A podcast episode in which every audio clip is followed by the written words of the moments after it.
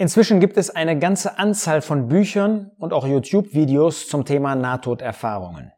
Wir haben in den ersten beiden Videos gesehen, was Gottes Wort über den Himmel und über diese Erscheinungen, von denen Personen berichten, die glauben, Nahtoderfahrungen gemacht zu haben, was Gottes Wort darüber sagt.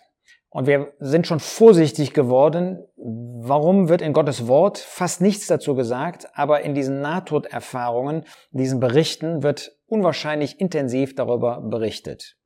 Deshalb fragt man sich natürlich jetzt, äh, wie sind diese Berichte zu beurteilen? Gibt es Kriterien, äh, die uns helfen, nüchtern und vor allen Dingen aufgrund der äh, Basis des Wortes Gottes zu erkennen, zu beurteilen, was wirklich war, ohne jetzt irgendwie Neid und Streit auszulösen.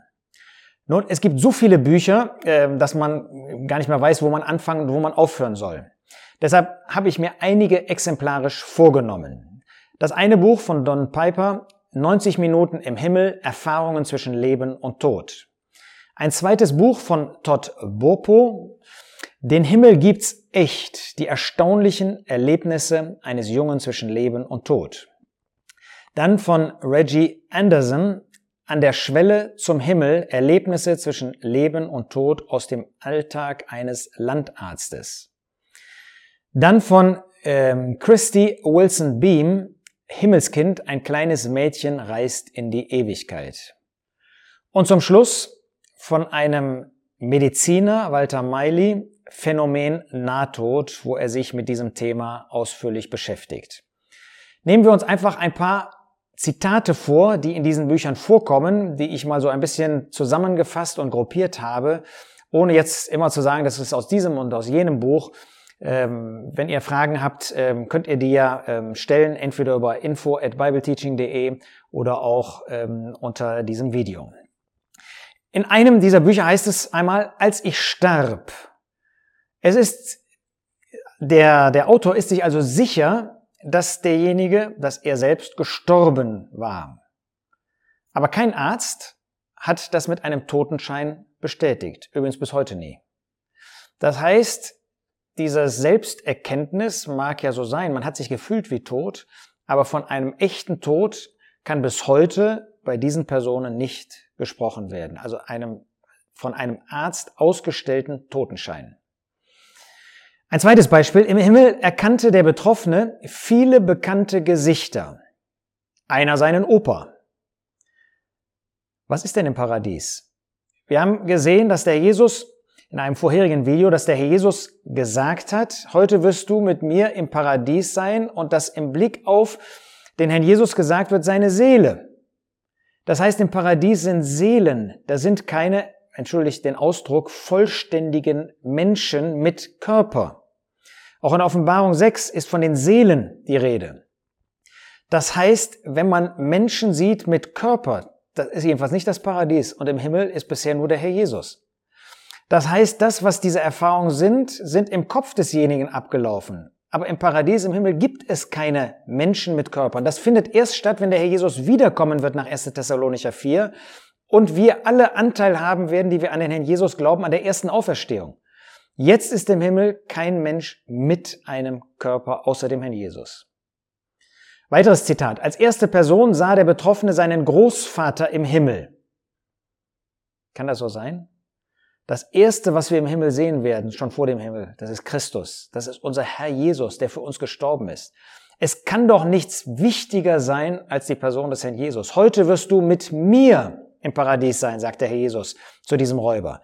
Das heißt, wenn ich als erstes den Großvater sehe, dann war ich irgendwo anders, aber bestimmt nicht im Himmel. Dann äh, heißt es in einem Buch, wir alle tragen Flügel im Himmel. Alle hatten dort, heißt es woanders, eine Art Heiligenschein, Licht über dem Kopf. Wir verstehen sofort, das kommt von Bildern mit Heiligenschein. Ähm, Licht über dem Kopf eben, ja, diese, diese Bilder. Ist das der Himmel? Tragen wir da Flügel? Da ist in Gottes Wort keine Rede von. Einer schreibt, von einigen wurde ich umarmt, von anderen geküsst. Wieder irdische Vorstellungen vom Himmel, die sich überhaupt nicht decken mit dem, was wir in Gottes Wort kennen. Nochmal, im Himmel ist jetzt, sind Seelen. Da kann man sich gar nicht umarmen in dieser menschlich vorstellbaren Art und Weise. Nein, Gottes Wort schweigt und hat keine Grundlage für solche Erfahrungen. Jemand schreibt, im Himmel erkannte er, was die Bibel mit vollkommener Liebe meint. Alle, die mich dort umringten, strahlten diese aus. Und jetzt hat er erfasst, was ist wirkliche Liebe. Kann das sein? Nein, Liebe erkennen wir durch das, was Gott in dem Herrn Jesus getan hat. Das ist vollkommene Liebe. Nicht im Strahlen von Gesichtern unserer Mitgläubigen im Himmel. Nichts gegen dieses Strahlen und ähm, das spiegelt natürlich etwas von der Liebe wider.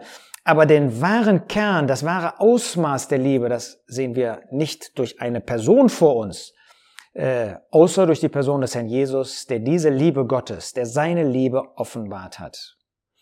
Jemand schreibt, im Himmel wurden hunderte von Liedern zugleich gesungen. Nun, was sagt uns 1. Korinther 14? Natürlich im Blick auf die Zusammenkünfte hier auf der Erde. Gott ist nicht ein Gott der Unordnung, sondern des Friedens. Also wenn es hier auf der Erde in den Zusammenkünften keine Unordnung geben soll, dann bestimmt nicht im Himmel, dass da hunderte von Liedern parallel gesungen werden und man gar nicht mehr weiß, äh, zu welchem Lied man hinhören muss und alles durcheinander ist. Da gibt es sicherlich kein Durcheinander. Einer schreibt, dass er viele der alten Kirchenlieder im Himmel ähm, wieder gehört hat. Ist das vorstellbar im Himmel? Lieder von unvollkommenen, von fehlbaren Menschen, die Werke gedichtet haben, undenkbar. Im Himmel werden wir nur Vollkommenes singen, nicht das, was irgendwie mit Fehlerhaftigkeit von uns behaftet ist. Einer schreibt, dass es keine Lieder vom Kreuz Jesu im Himmel gab. Kann das sein? Wenn etwas im Himmel uns vorgestellt wird, dann ist es doch Offenbarung 5, Vers 6, das Lamm wie geschlachtet. Dann denken wir an den Herrn Jesus, wie er am Kreuz von Golgatha gestorben ist. Das wird immer im Mittelpunkt sein und bleiben. Besonders seltsam in einem Buch, dass derjenige sagt oder nicht sagt, in keiner einzigen Beschreibung den Herrn Jesus erwähnt. Was wäre der Himmel ohne Christus? Das ist das Erste, was einem auffällt, wenn man im Himmel ist, dass da Christus ist. Und wenn er gar nicht erwähnt wird, dann erkennen wir sofort, das kann nicht der Himmel sein. Ein anderes Kind sagt, Jesus war wirklich, hat wirklich, trägt wirklich einen braunen Bart und ein altmodisches weißes Kleid, das, ich glaube, am unteren Rand ein bisschen eingerissen war. Eigentlich darf man sowas ja gar nicht wiedergeben, weil das völlig falsche Assoziationen, Gedankenspiele gibt. Nein, aber Gottes Wort gibt über das Äußere des Herrn Jesus überhaupt keine Beschreibung. Warum nicht? Weil wir uns den Herrn Jesus nicht irgendwie vorstellen sollen. Und diese Wiedergabe macht eigentlich deutlich, dass das, was Gottes Wort gerade nicht tut, dass das gemacht wird und dass es nicht ein Werk von dem Herrn ist, sondern im besten Fall menschliche Fantasie, menschliche Gedanken. So sollen wir, so brauchen wir uns den Herrn Jesus nicht vorzustellen, das ist nicht der Herr Jesus. Wir sollen uns kein Bild von Gott, wir sollen uns kein Bild von dem Herrn Jesus machen, 2. Mose 20, Vers 4. Ein anderer schreibt, äh, der Herr Jesus trug dort im Himmel eine Krone. Ja, nach Offenbarung 19, Vers 12 trägt der Herr Jesus Diademe, aber das Buch der Offenbarung ist doch ein Buch der Symbole. Schau dir nochmal die äh, Videos von Michael Hart dazu an, äh, über das Buch der Offenbarung. Äh, da, wir müssen, wir dürfen uns das nicht vorstellen, dass der Herr Jesus buchstäblich menschliche Diademe trägt. Ein anderer hat den Herrn Jesus mit einer Schärpe gesehen. Das sind so menschliche Vorstellungen, die wir uns machen, die aber in Gottes Wort keinen Widerhall, keine Grundlage haben. Ein Kind möchte Gott im Himmel gesehen haben. Jesu Stuhl, schreibt es, ist gleich neben dem seines Vaters. Nein, denn Gott in seiner Allmacht, Gott in seiner Absolutheit können wir nicht sehen. Wir sehen ihn in Christus, wie der Jesus in Johannes 14, Vers 9 uns mitteilen lässt. Wer mich gesehen hat, hat den Vater gesehen. Aber Gott, 1 Timotheus 6, Vers 16, bewohnt ein unzugängliches Licht. Wir werden Gott immer in dem Herrn Jesus sehen, aber nicht in seiner Allmacht.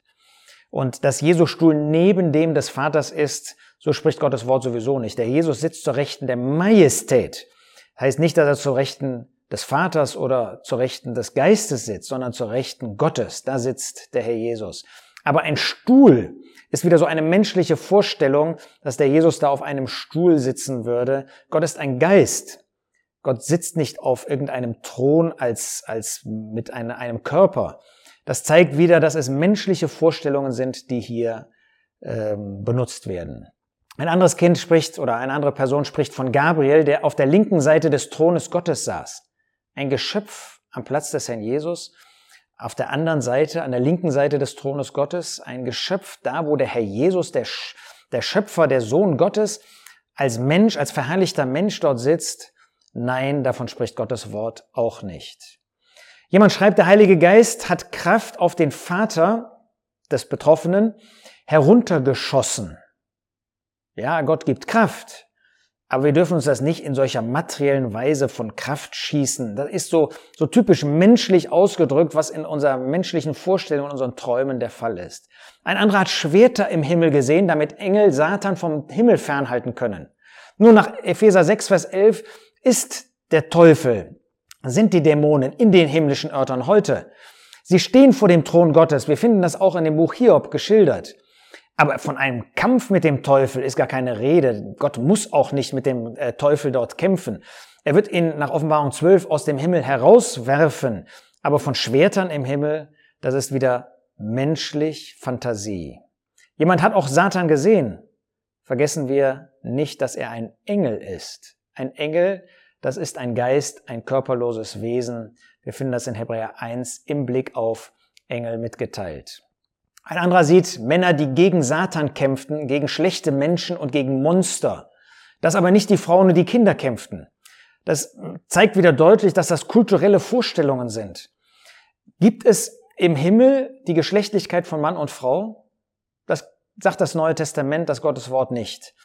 Es gibt keine Beziehungen mehr von Männern zu Frauen. Das finden wir in Matthäus 22, wo der Herr Jesus sagt, Matthäus 22, Vers 30, dort heißt es, in der Auferstehung heiraten sie nicht, noch werden sie verheiratet, sondern sind wie Engel Gottes im Himmel.